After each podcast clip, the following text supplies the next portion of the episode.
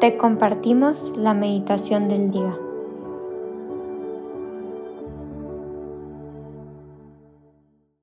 En el nombre del Padre, del Hijo y del Espíritu Santo. Amén.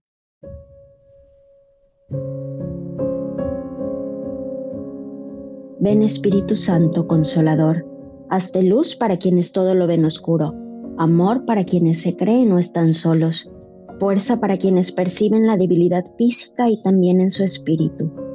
Tú eres el mejor abogado. Defiéndenos de nosotros mismos, de nuestras melancolías y desesperanzas.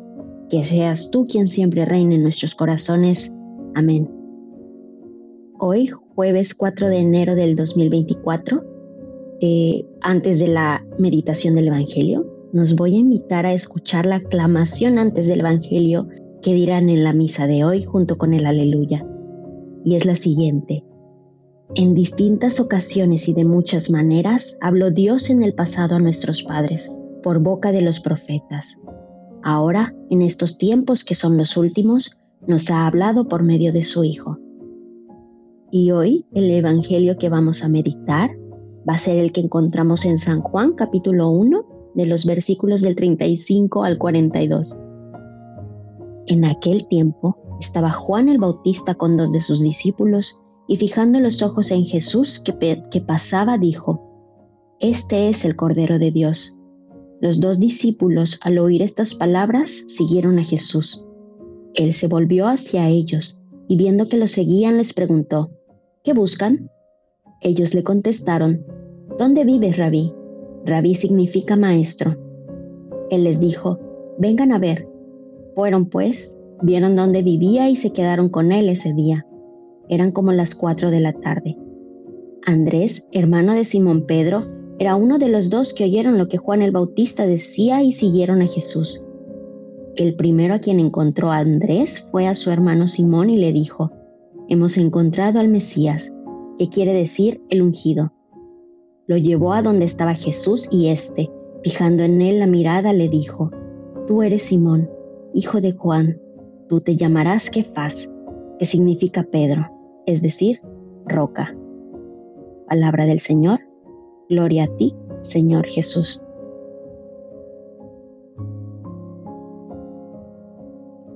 Este Evangelio nos invito a verlo como un Evangelio en donde hay un montón de ejemplos de encuentros con Cristo, de estas primeras veces con el encuentro con Jesús.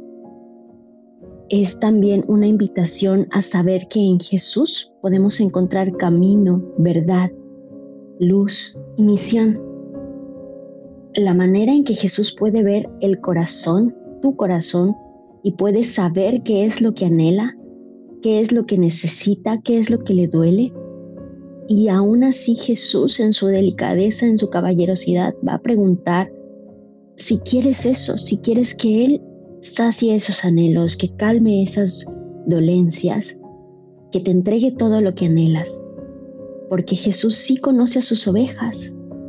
Y con la mayor delicadeza, cuando tú estés dispuesto para ese encuentro con Él, te va a confirmar y te va a dar las respuestas que tú necesitas, te va a dar certezas de la mejor manera.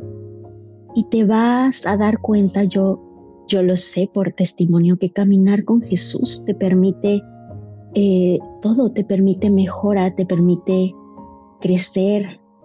En su compañía todo es no más fácil, pero sí mejor. Como les decía que en este Evangelio encontramos varios ejemplos de encuentro, nos invito a contemplar el primero, el de Juan el Bautista.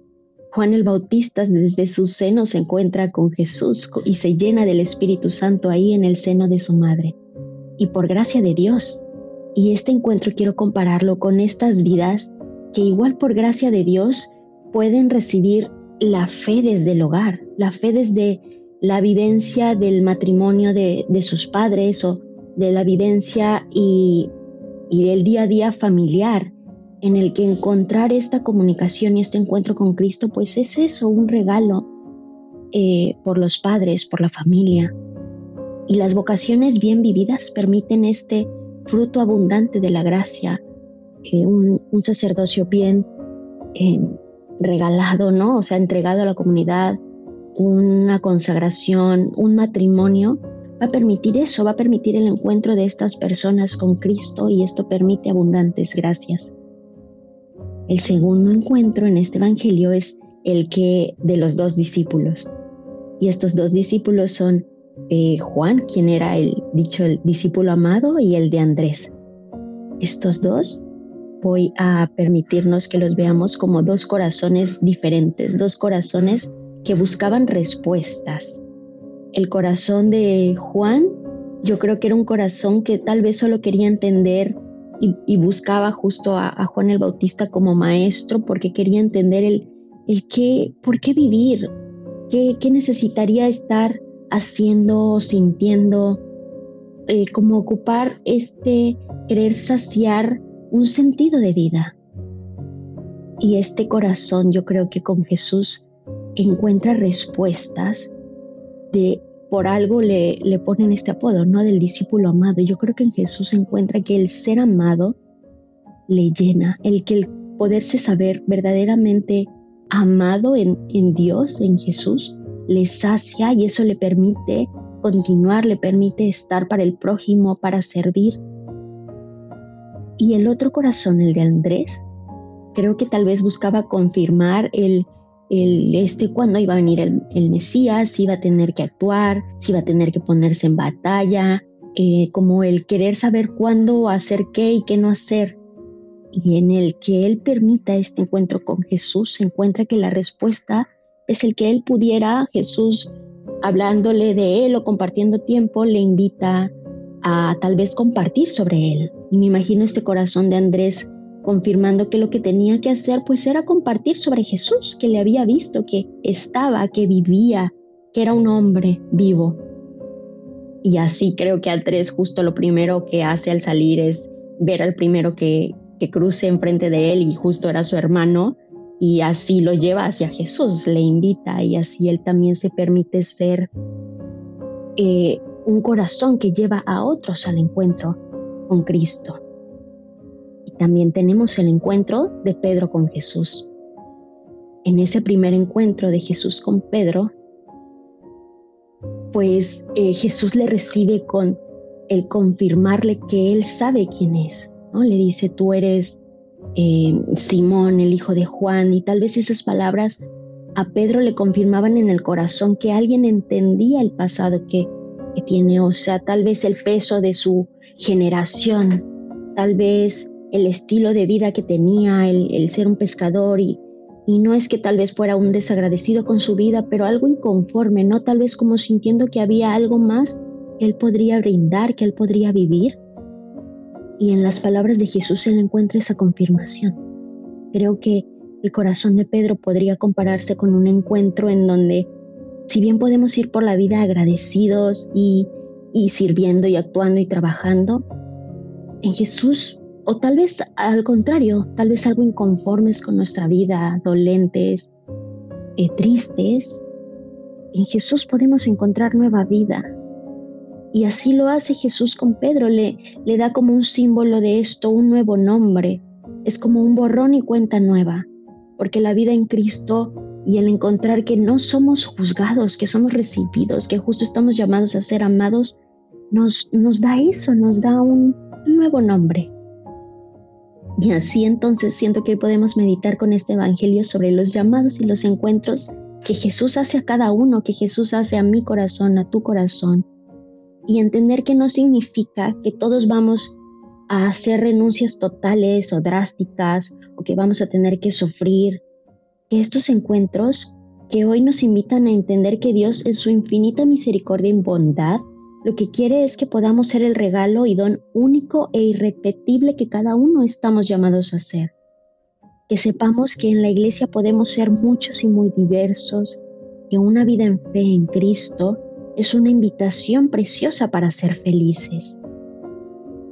Jesús por el encuentro que hoy, justo ahora, tú estás teniendo con nuestros corazones, te damos gracias. Te entregamos todas nuestras preocupaciones, nuestros deseos, nuestras alegrías. Permítenos y ayúdanos a caminar contigo. no permitas, Jesús, que jamás nos separemos de ti. Amén.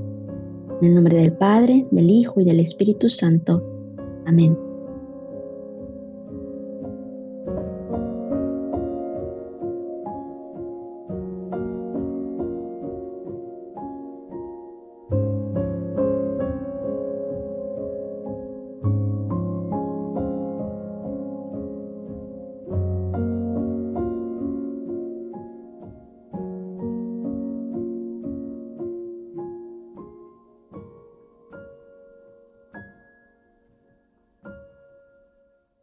Te damos gracias, Señor, por todos los beneficios recibidos, a ti que vives y reinas por los siglos de los siglos. Amén.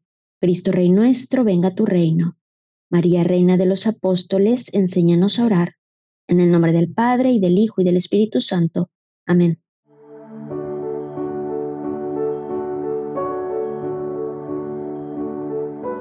Señor, que seas tú quien siempre reine en nuestros corazones los invitamos a que se queden en diálogo con Él. Nos escuchamos mañana.